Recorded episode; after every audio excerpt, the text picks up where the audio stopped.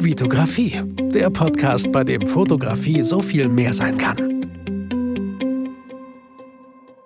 Hi, mein Name ist Vitali Brickmann und ich freue mich, dass du wieder in einer weiteren Podcast-Folge dabei bist. Ich habe äh, wieder mal einen weiblichen Gast hier in meinem Podcast. Denise Schuster ist äh, Foodfotografin und da ich dieses Thema noch gar nicht hier so richtig in meinem Podcast behandelt habe, wie denn auch, wenn ich nicht irgendwie der Experte in diesem Bereich bin, äh, bin ich sehr froh, dass Denise heute Zeit gefunden hat, uns da so ein bisschen mitzunehmen in die Foodfotografie. Denise, hi, willkommen hier in meinem Podcast.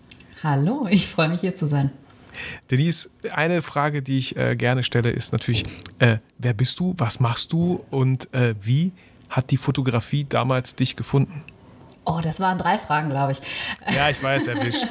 Verdammt, ich dachte, du zählst nicht mit. ähm, aber ich fange gerne mal mit der ersten an. Wer bin ich? Ja. Ähm, ich bin Denise Schuster, ich wohne in Düsseldorf und habe hier ein Food-Fotostudio und ähm, bin jetzt seit boah, knapp zehn Jahren sind es jetzt schon selbstständig im Bereich Food und Foodfotografie. Ich habe ähm, damals angefangen, mich selbstständig zu machen mit einem Foodblog. Daraus hat sich äh, jede Menge anderes entwickelt. Werden wir mit Sicherheit gleich auch noch drüber mhm. sprechen.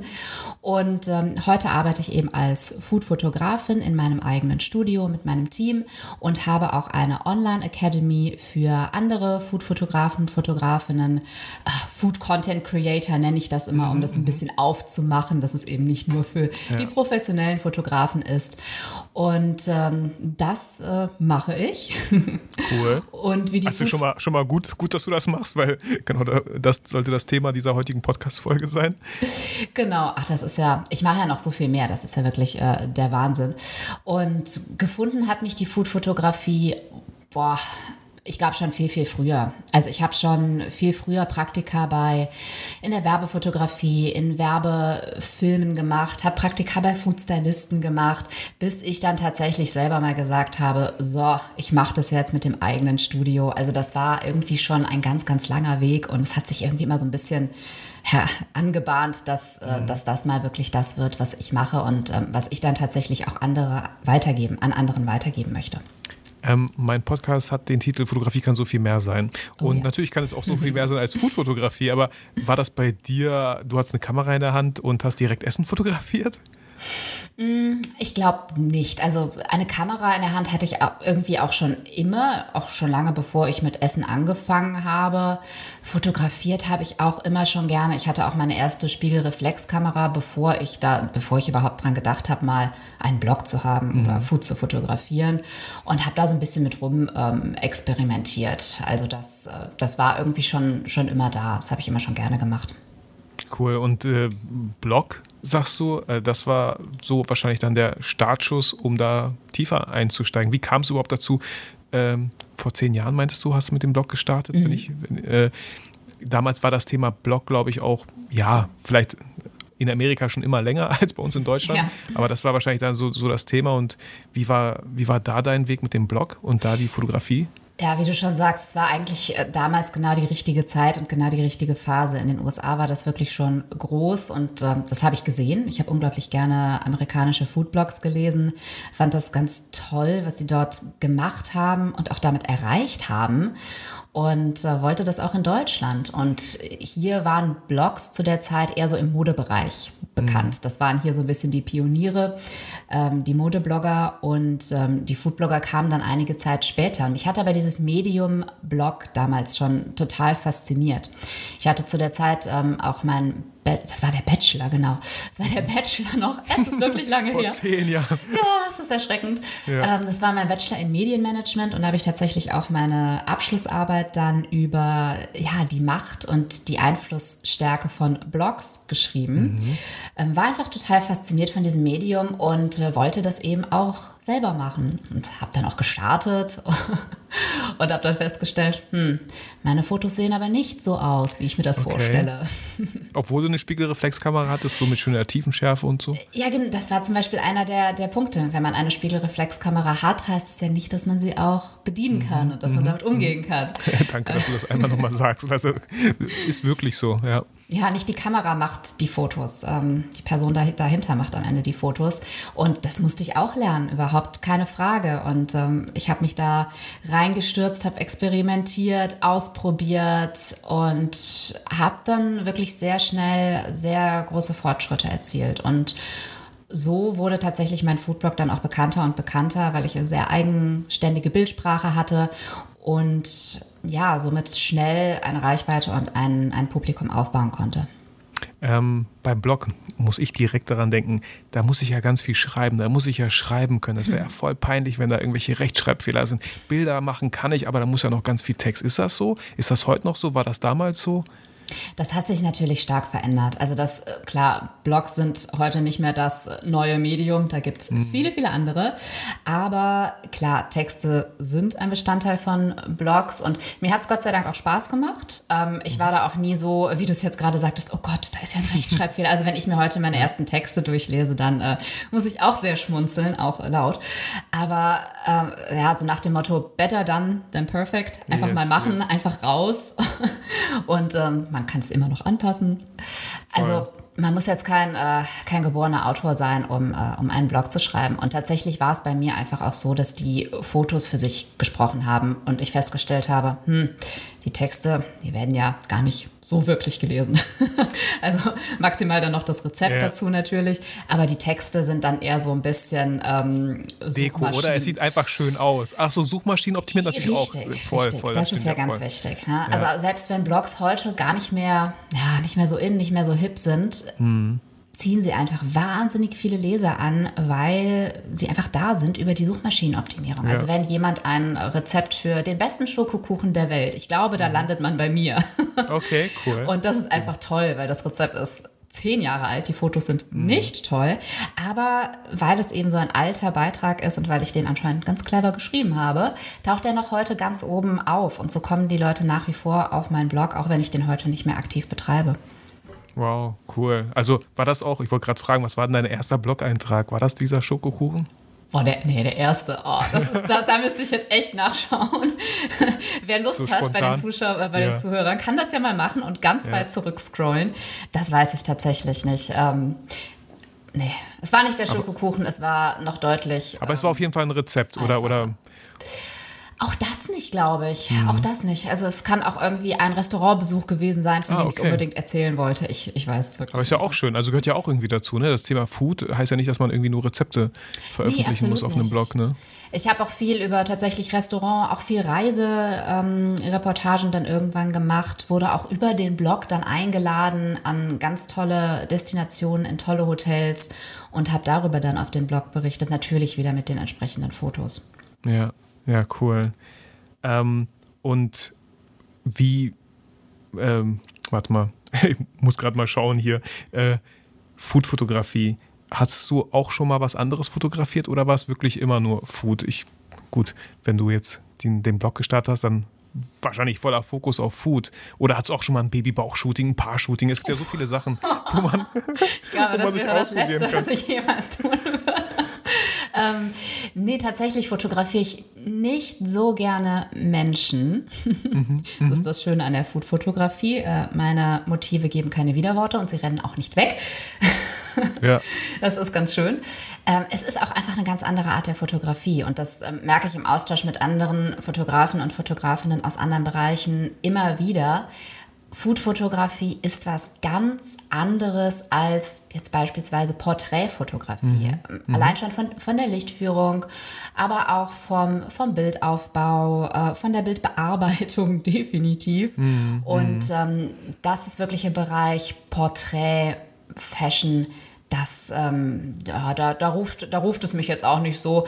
Was ich ganz gern mal mache, ist ein bisschen Landschaft, Architektur vielleicht noch.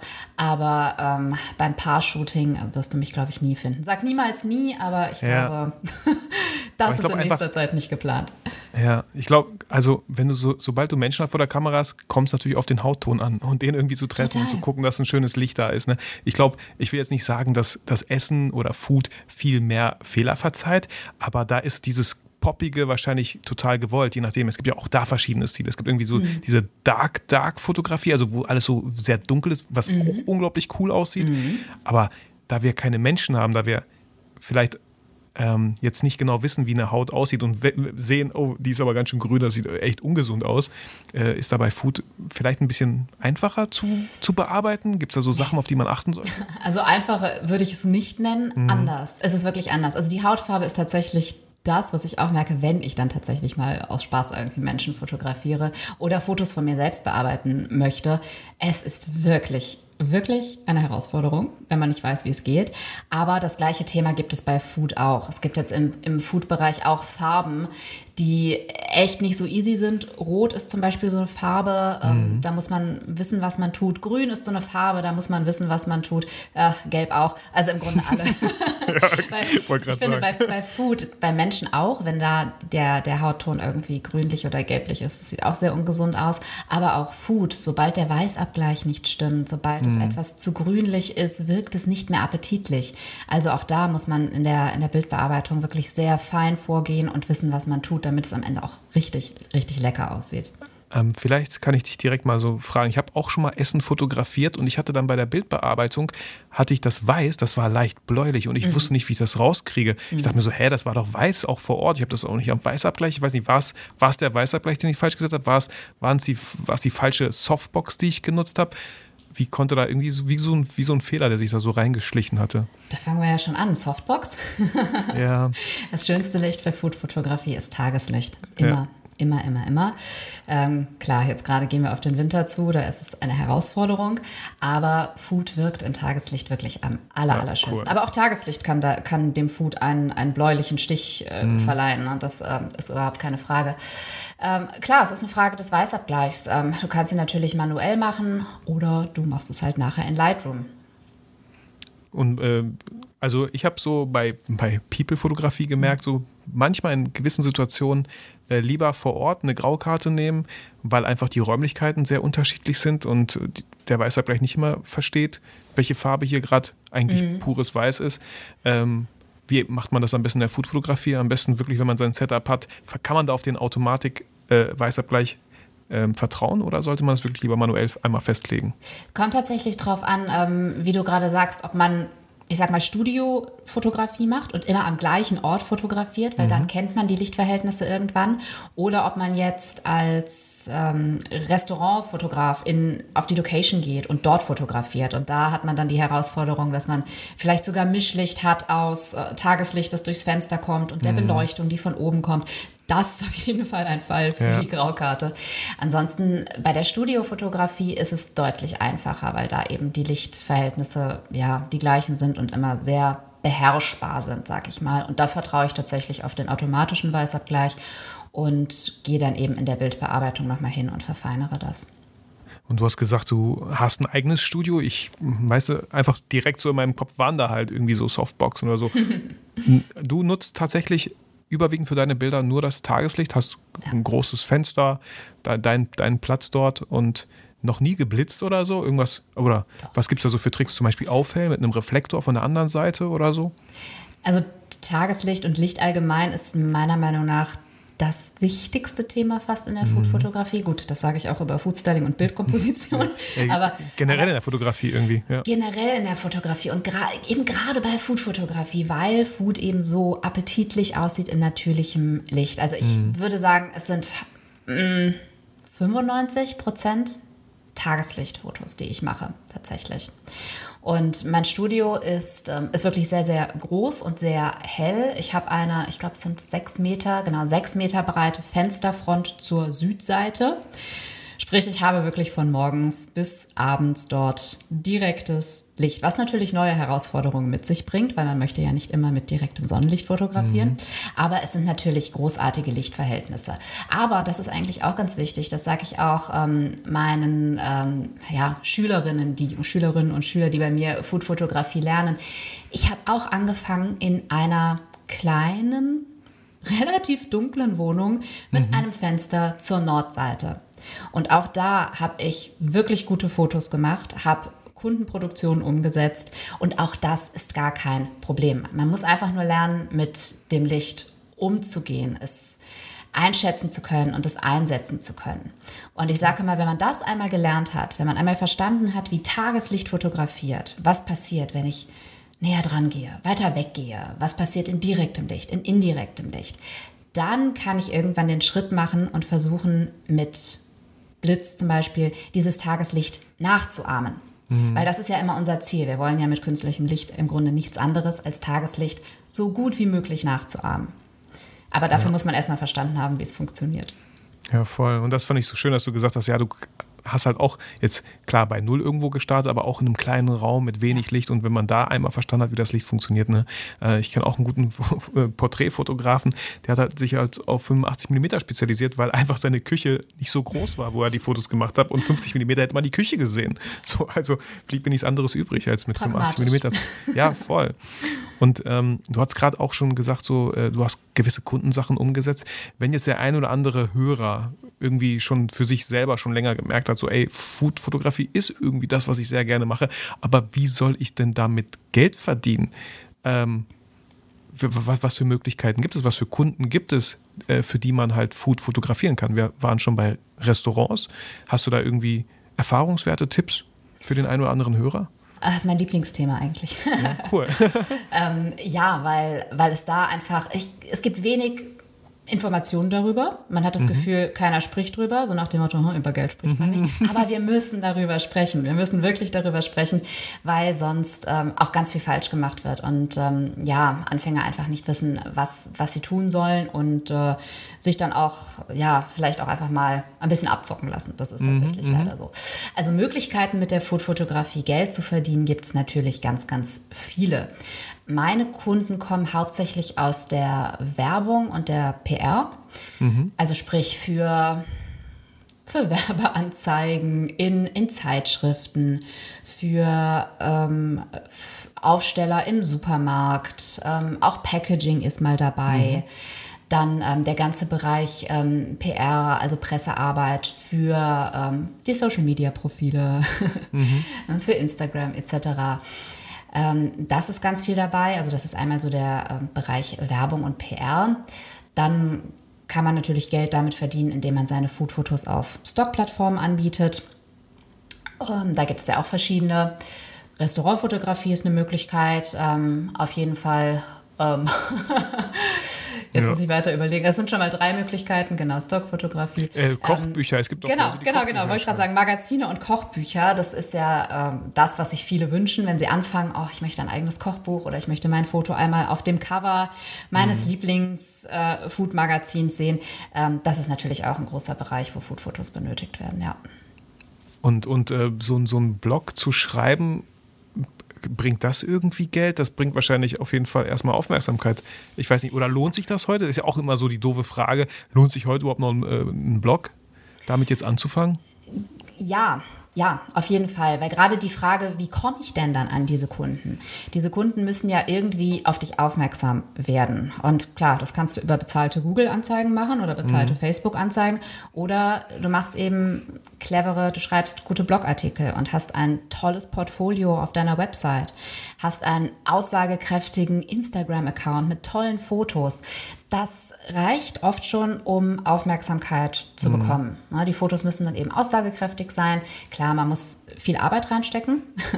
Das ist einfach so. Äh, Social Media und natürlich auch im Blog sind, sind wirklich viel Arbeit. Mhm. Aber es bringt halt einfach Reichweite. Ja. Und wenn und, wir bei dem, ja, gerne, Denise. Und man kommt auch äh, in die Übung. Das finde ich nämlich auch so schön, wenn man sich, sage ich mal, sich selbst verspricht, jede Woche einen Blogpost mhm, hochzuladen mm, oder jede Woche ein Foto auf Instagram, dann muss man ja was produzieren. Und dadurch übt man und man wird besser und man baut das Portfolio auf. Also das lohnt sich auf jeden Fall. Ähm, also sollte man bestenfalls auch irgendwie kochen können. wenn man, wenn man halt, wenn, äh, wenn, man jetzt nicht die ganze Zeit nur in Restaurants fotografieren möchte, sondern selber halten. Weil du sagst, äh, ne, finde ich eine coole Challenge so, äh, jede Woche einen Blog, ähm, dann macht man sich einfach, wenn man das halt selber zu Hause irgendwie kocht, verschiedene Rezepte durchgeht und, und dann. Klar. So, fang, so fangen alle irgendwie an, klar, so fangen wir alle irgendwie an. Ich glaube, die meisten Food-Blogs sind auch irgendwie daraus entstanden, dass man irgendwie Rezepte teilen möchte. Ähm, später sieht das dann natürlich etwas anders aus. Da arbeitet man dann eventuell mit Foodstylisten, die das Ganze übernehmen, um, ähm, damit man sich selber wirklich auf die Fotos konzentrieren kann. Aber am Anfang natürlich macht man das alles selber.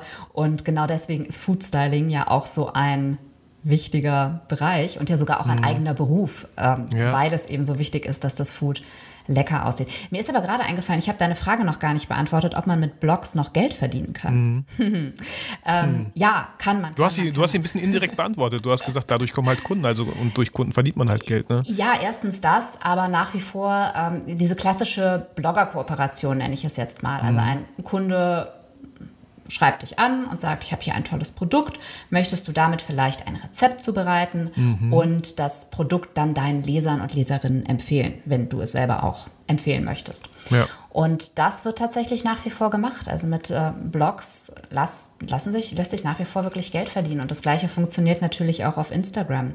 Geht dann so ein bisschen jetzt in diese Influencer-Ecke. Mhm. Aber wenn man sich da eine gewisse Reichweite aufgebaut hat, passiert das fast automatisch, dass dich Firmen kontaktieren und fragen, ob du nicht mit ihnen zusammenarbeiten möchtest, ob du nicht Content für die produzieren möchtest. Und damit lässt sich wirklich gut Geld verdienen, ja.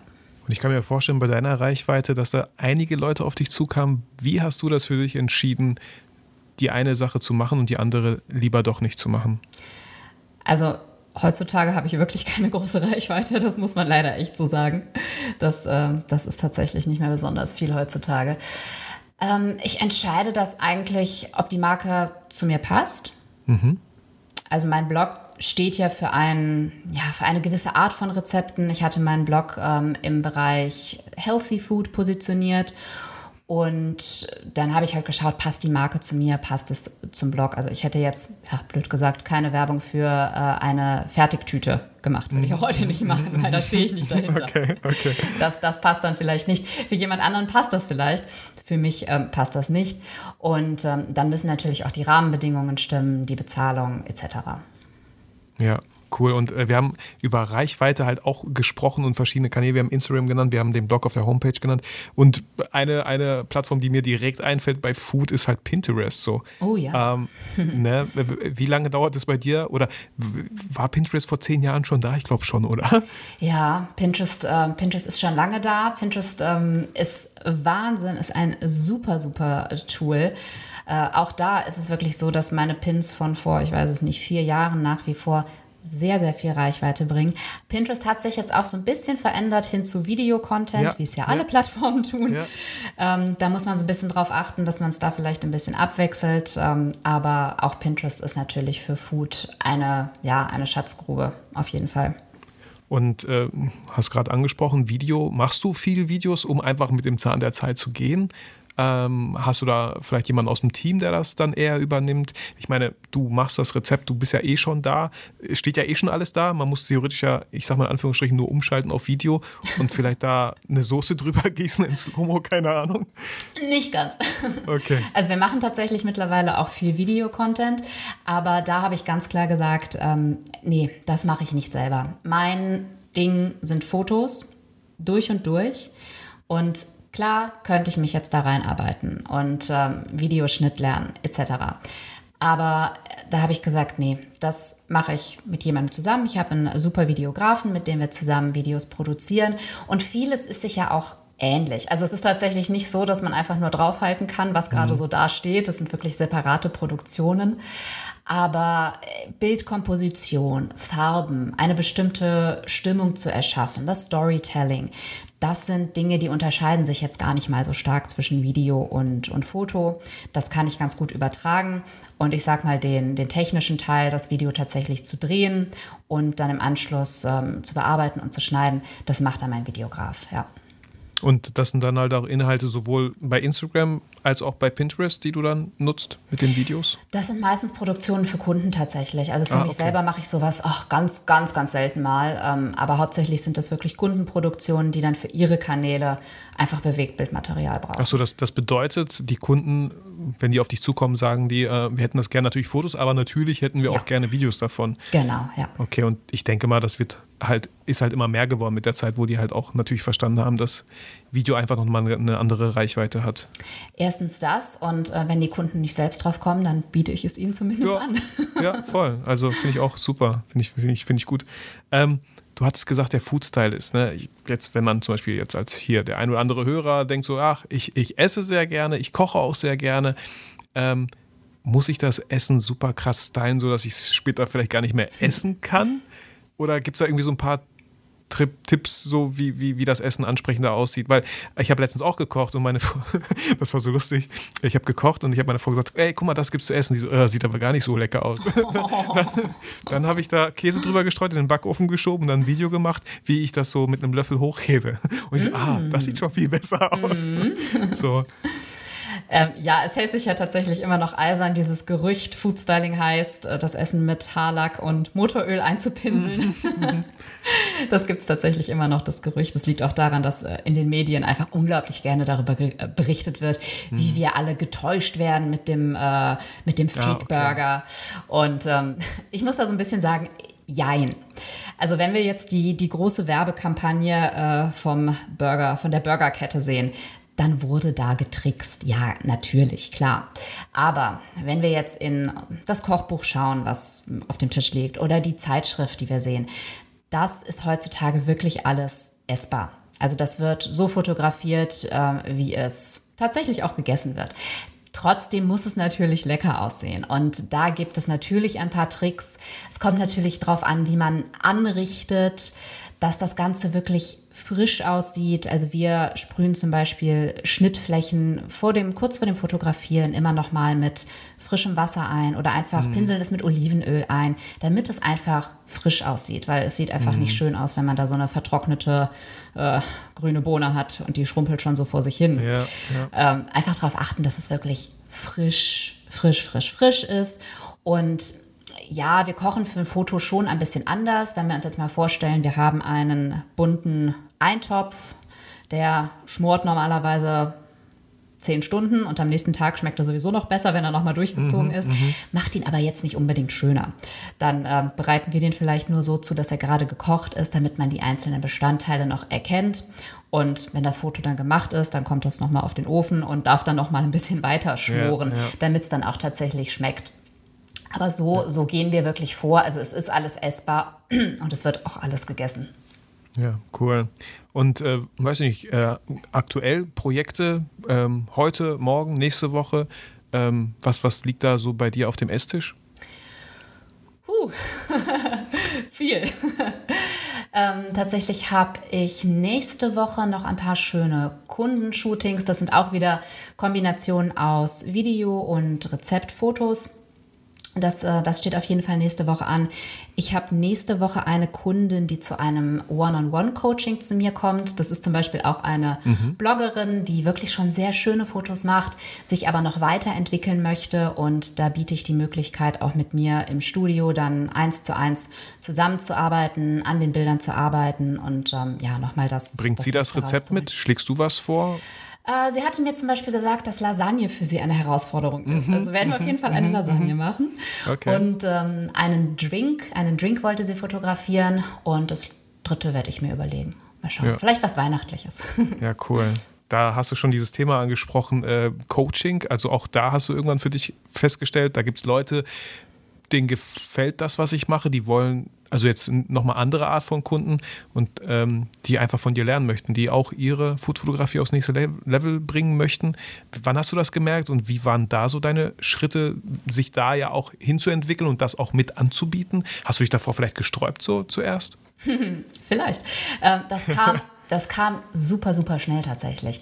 Also als ich ähm, mich eben vor, vor einigen Jahren mit dem, mit dem Foodblog selbstständig gemacht habe und da eben recht bekannt mit wurde, ich habe dann ja auch ein Kochbuch veröffentlicht und war damit im TV und, und, und, kamen sehr, sehr schnell die Anfragen für Workshops für andere Foodblogger. Nein, wir müssen nochmal dran denken, das war wirklich die mhm. Zeit, an der Foodblogs durch die Decke gegangen sind und jeder wollte das irgendwie lernen. Mhm. Und da habe ich dann, ich glaube, das war ein Jahr, nachdem ich angefangen habe, habe ich wirklich schon Workshops für andere Foodblogger auf Events von Villeroy und Boch, Galeria Kaufhof ähm, etc. gehalten. Also das fing damals schon an. Und dann habe ich es aber eine Weile nicht mehr gemacht, wo du gerade sagst, mhm, ob ich mich mhm. dagegen gesträubt habe. Tatsächlich habe ich das dann eine Weile nicht mehr gemacht und jetzt kam aber so vor eineinhalb Jahren ja einfach wieder so ein bisschen der Wunsch nach Veränderung auf. Ähm, das mit dem Blog habe ich dann jetzt schon wirklich eine sehr, sehr lange Zeit gemacht und ich wollte einfach mal wieder was anderes und vielleicht auch einfach ein bisschen was Größeres noch aufbauen und mich unternehmerisch auch weiterentwickeln. Und da habe ich dann vor, ja, wie gesagt, knapp eineinhalb Jahren die Food Lovin Academy gegründet, weil ich eben mittlerweile so viel Erfahrung in der Branche gesammelt habe, so viel Erfahrung mit der Foodfotografie gesammelt habe und da biete ich jetzt eben verschiedene Kurse, sowohl online als auch offline an, um anderen dabei zu helfen, bessere Foodfotos zu machen und damit auch einen netten Umsatz zu machen. Ja, cool. Also auch da einfach zu sehen, ähm, finde ich immer total spannend egal wie viel wir fotografieren, ob wir es gern fotografieren, trotzdem ist dieser Wunsch da irgendwie nach Veränderung da und ähm, ja, auch dieses, dieses Online anzubieten, andere Leute, weil wir kennen das immer in diesem 1 zu 1 Coaching. Ja, auch deine Teilnehmerin jetzt nächste Woche, die wird halt ein bisschen weiter anreisen müssen, ja. so, weil sie zu dir kommt, weil sie das natürlich auch wahrscheinlich in deinen Räumlichkeiten machen möchte. Ähm, und das andere halt einfach anbieten zu können für Leute, die halt einfach ein bisschen weiter weg sind. Ähm, Kannst du noch ein bisschen was über diese Food Lovin Academy äh, berichten? Ist das, ein, ist das ein äh, Kurs, den ich mir einmal hole und äh, den dann einfach durchschaue und dann kann ich, kann ich besser fotografieren, habe vieles für mich mitgenommen? Oder ist das auch so ein, so ein Coaching-Programm, äh, was über mehrere Monate geht? Wie kann ich mir das vorstellen? Also mein, mein großer Kurs, der nennt sich Food Photography und Styling Online-Kurs, ganz mhm, simpel. Mhm, mhm, ähm, das ist tatsächlich eine Kombination. Also das ist ein Kurs, den, den du dir von zu Hause in deinem eigenen Tempo durchschauen kannst. Du bekommst aber jede Menge Aufgaben, damit du natürlich das, was ich dir da zeige und was du lernst, auch direkt umsetzt und ausprobieren kannst. Und wir haben in diesem Kurs auch drei Live-Workshops, in denen ich zum Beispiel, ja, in denen können wir die Teilnehmer zum Beispiel live beim Fotografieren über die mhm. Schulter schauen. Wir, wir werden live Bildbearbeitung machen, weil das eben ein super wichtiges Thema in der Food-Fotografie ist. Und äh, wir haben natürlich auch eine Gruppe zum Austausch untereinander. Da können jederzeit Fragen gestellt werden und äh, die Teilnehmer bekommen Unterstützung.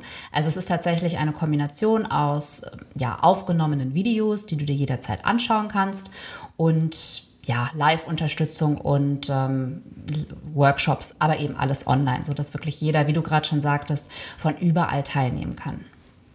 Ja, cool. Und äh, du hattest noch, äh, glaube ich, im Vorgespräch erwähnt, du hattest ähm, so, so ein Kurs für Smartphone-Fotografie. Ja, so. genau. also, ne, äh, finde ich erstmal voll cool. Ich meine, wir wissen alle, was unsere Smartphones heute können. Ja. Nichtsdestotrotz ist, glaube ich, bei dem einen oder anderen der Gedanke halt so, ja, das Smartphone, das kann doch nicht professionell sein. Das kann ich doch vielleicht keinem Kunden anbieten. So, das muss doch, das muss so eine äh, 5000 Euro Kamera sein mit einem 2000 Euro Objektiv. Ja, äh, da, da muss ich schon sagen, ja. Also einem Kunden anbieten okay. würde, ich es, würde ich es definitiv auch nicht. Definitiv nicht. Ähm, das sind äh, einfach technische Grenzen, die das Smartphone dann halt doch einfach hat.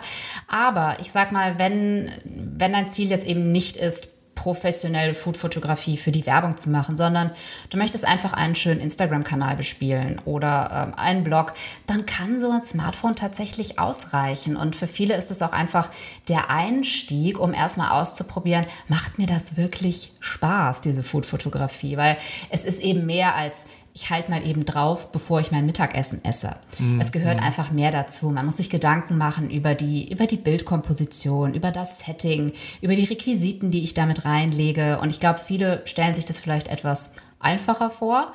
Und ähm, in dem Kurs bekommst du wirklich erstmal die Grundlagen mit, natürlich, wie du mit deinem Smartphone technisch ähm, das Beste rausholen kannst, damit es wirklich toll aussieht.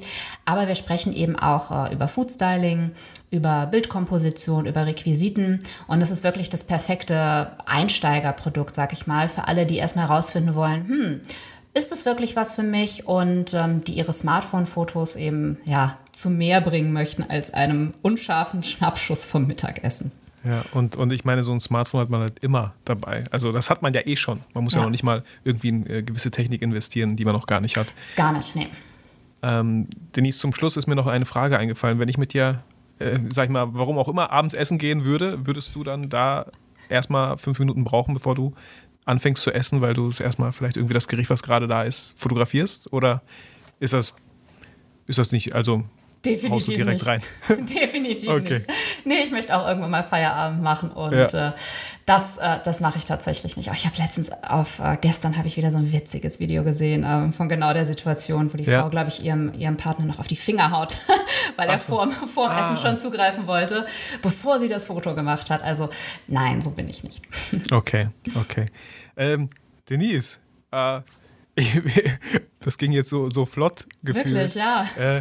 Äh, ähm, ich weiß nicht, wenn du vielleicht noch das ein oder andere, den spannenden Hinweis für, für Leute hast hier, für meine Hörer, die sich im Bereich Foodfotografie einfach mal ausprobieren möchten. Ich meine, wir haben es jetzt gehört, vielleicht mit einem Smartphone, aber vielleicht noch andere, vielleicht Projekte oder irgendwie Inspiration online, wo man vielleicht nochmal schauen kann, natürlich auf deiner Homepage. So, du hast genug Blog-Einträge, glaube ich, ja, wo, genau, man, wo ja. man sich da ein bisschen Inspiration holen kann. Genau. Aber vielleicht noch irgendwie was, was du den Hörern mitgeben möchtest, die sie jetzt da sich so ein bisschen äh, ja, reinfühlen möchten in die Foodfotografie und damit vielleicht starten möchten. Also wen das interessiert, äh, kann ich wirklich nur raten, mir einerseits auf Instagram zu folgen, weil ich dort auch wirklich viel aus meinem Arbeitsalltag zeige. Also wirklich zeige, wie so ein Fotoshooting abläuft, wie Foodstyling abläuft. Das lohnt sich auf jeden Fall, mir da zu folgen. Der Account ist auch at Academy. Und Finden wir alles in den Shownotes auf jeden Fall. Perfekt. Und wie du gerade schon sagtest, ich habe äh, einen Blog, wo es dann auch ausführlichere Tipps gibt für, für alles rund um die Foodfotografie. Ja, und wer wirklich an seinen Foodfotos arbeiten möchte, kann sich gerne in meinem Shop umschauen. Der Smartphone-Kurs ist jederzeit geöffnet, damit kann man jederzeit starten. Und ähm, wer etwas weitergehen möchte und gerne mit der Spiegelreflex oder der Systemkamera fotografiert, ähm, kann sich ab Frühling nächsten Jahres, ich habe noch kein genaues Datum, wieder zu meinem Food Photography und Styling Online-Kurs anmelden. Darüber haben wir ja gerade schon gesprochen. Da gibt es dann wirklich alles, was man zur Food-Fotografie wissen muss. Cool. Denise, äh, ja, vielen Dank äh, für diese kulinarische äh, Akustikreise in die Welt der Foodfotografie. Ähm, danke für deine Zeit. Ich danke Äh, wir dir. packen alles in die Shownotes, was es da Wissenswertes über die Foodfotografie und vor allem dich und deine Accounts gibt. Und äh, ja, ich würde sagen, ich wünsche dir noch einen schönen Tag. Viel Spaß mit der Foodfotografie, viel Spaß mit den Kunden, mit dem Danke, Einzelcoaching danke. nächste Woche. Ja, danke. Und ähm, genau. Auch du, lieber Zuhörer, fühl dich auch durch diese Folge wie immer motiviert und inspiriert. Vergiss aber natürlich niemals, warum du eigentlich fotografierst. Denise, vielen Dank nochmal. Ich wünsche dir alles Gute. Bis bald vielleicht. Bis bald. Es hat sehr viel Spaß gemacht. Vielen Dank. Das freut mich sehr gerne, Denise. Ciao, ciao. Tschüss.